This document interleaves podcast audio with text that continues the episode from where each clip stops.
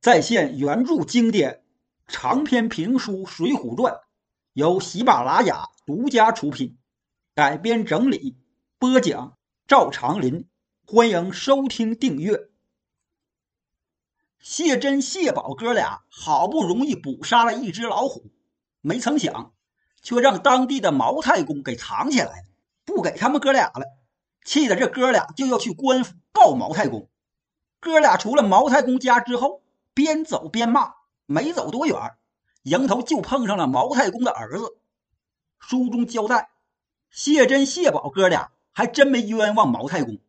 真是这老家伙让他儿子把那只老虎给弄走了。毛太公的儿子名叫毛仲义。五更左右的时候，这毛仲义就领着四个庄客，把那只老虎给送到登州去。他现在这是刚从登州回来。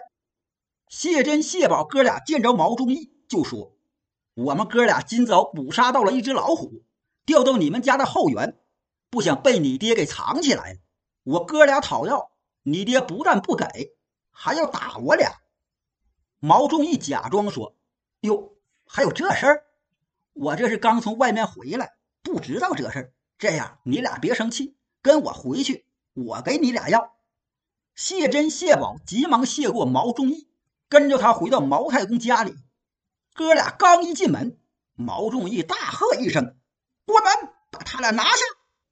立即就从两廊之下。窜出来二三十个庄客，手里都拿着家伙事，关门的关门，上前拿的拿。谢珍、谢宝哥俩猝不及防，当时就被抓住，上了绑绳。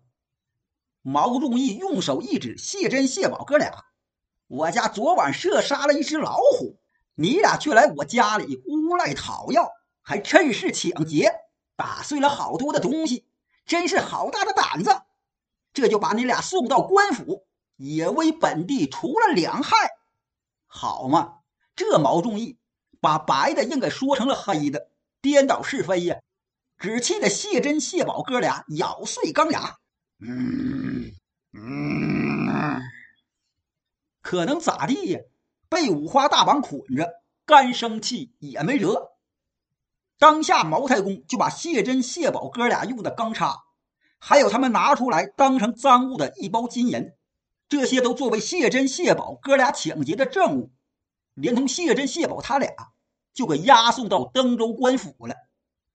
毛太公的女婿王正是这登州府衙的一个吏目，他先和知府通了气儿，谢珍、谢宝哥俩一被押到，这知府二话不说，就让衙役把这哥俩狠狠揍了一顿，只把这哥俩给打得皮开肉绽。哥俩挺刑不过，只好招了冤供。承认是他俩要诬赖毛太公捕杀的老虎，并且在他家讨要老虎的时候趁机抢劫。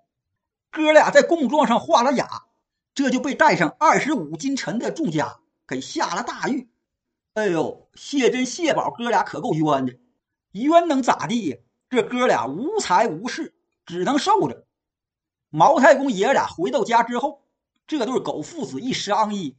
谢珍、谢宝哥俩要是活着，就是个隐患，干脆把他俩给整死得了。商量好了之后，就把这意思告诉给了那个王正、王立木，叫他想办法。王正这家伙领会毛太公爷俩的意图，他就让狗仗着毛太公使钱，把这登州府衙上下人等就都给买通了。这帮人里面有个叫包吉的，是个劫级，这小子心黑手狠呐。他得了毛太公的一些银钱，他就想整死谢珍、谢宝这哥俩。单说这登州府衙里有个小牢头，名叫月和。他得知那个包吉要整死谢珍、谢宝哥俩，他就急忙来到死囚牢里，见着谢珍、谢宝，问他俩：“你俩认识我不？”谢珍、谢宝瞅瞅月和，不认识。我是你哥哥孙提辖的七舅，名叫月和。谢珍、谢宝哥俩一听，啊，对，我哥俩是有两个姑舅哥哥，名叫孙立、孙新，我母亲是他们的姑姑。这么说，你是孙立哥哥的七舅？月和点点头，对，孙立是我的姐夫。你俩都是好汉，我又和你俩沾亲，怎能见死不救啊？可我一个人单丝不成线，孤掌也难鸣，力量单薄，有心无力。我先告诉你俩一个事儿：这大牢里有个包吉阶级，他得了毛太公的贿赂，要害死你俩，你俩可要多加提防。谢真说：“既然你跟我哥俩说了这事儿，咱们还沾亲带故，那就烦劳你给我带出一个口信给谁带口信谢真说：“我有个姑姑，她老人家有个女儿，姓顾，她是我哥哥孙鑫的妻子，也就是你姐姐的妯娌。人们都管我这姐姐叫顾大嫂。我这姐姐有一身的好武艺，十个八个的都进不了她的身，人称她母大虫。就是我那姐夫孙鑫，都不是我这姐姐的对手。我姐姐家在东门外十里牌路，她现在又开酒店，又开肉铺。”还开赌坊，你把我哥俩被冤屈这事儿告诉给我姐姐，她必然来救我俩。月和听完点点头，你哥俩就放宽心，我肯定把这口信告诉给你们的姐姐。三个人说完事儿，月和就借故来到登州东门里去找那母大虫顾大嫂。说到这儿，咱简单说一下这月和。月和祖籍毛州，他这人聪明伶俐，诸般乐器。什么笙箫、琵琶、笛子都会吹拉弹奏，在音乐这方面他是都懂，一学就会，因此得个外号“铁教子”。这月和不但在乐器这方面有天赋，而且他也会使枪棒，武艺还不赖。其实这月和也是那一百零八个星宿中的一员，他所对应的是地月星。月和所找的这个母大虫顾大嫂。也是那一百零八个星宿中的一员，他是地阴星转世。这位顾大嫂年龄二十四五，长得是胖脸肥腰、粗眉大眼，头上戴着钗环，手腕上戴着手镯子，两只大脚很是粗犷。母大虫嘛，大虫就是老虎。这位母老虎不会做针线活，却爱舞刀弄棒，有一身的好武艺。她丈夫孙鑫都不是她对手。经常挨揍。月和见到她的时候，这位母老虎正坐在酒店里头，在那嗑瓜子儿、吹茶水呢。他身后有一帮人正在赌博。虽然月和的姐姐和这位顾大嫂是妯娌，可月和还真没见过她。月和是聪明人，拿眼一瞅，就知道嗑瓜子这位就是谢珍、谢宝的姐姐顾大嫂。他就上前施礼问道：“敢问您是顾家姐姐吗？”顾大嫂瞅瞅月和，啊，是我。你是买酒还是买肉，或者来赌两把的？哈哈，这都不是。我是孙提辖的七弟月和。哎呦，怪不得我瞅着你有点眼熟。你这眉眼儿和你姐姐的一模一样。快进来，到里面吃茶。顾大嫂说着，站起身，让月和进到店里。月和来到里面坐下之后。顾大嫂亲自给倒了一杯茶，然后问他：“听说你在府衙大牢里做事，今天怎么得空来这儿？”月和说：“我来姐姐这儿是有一件大事要和姐姐说。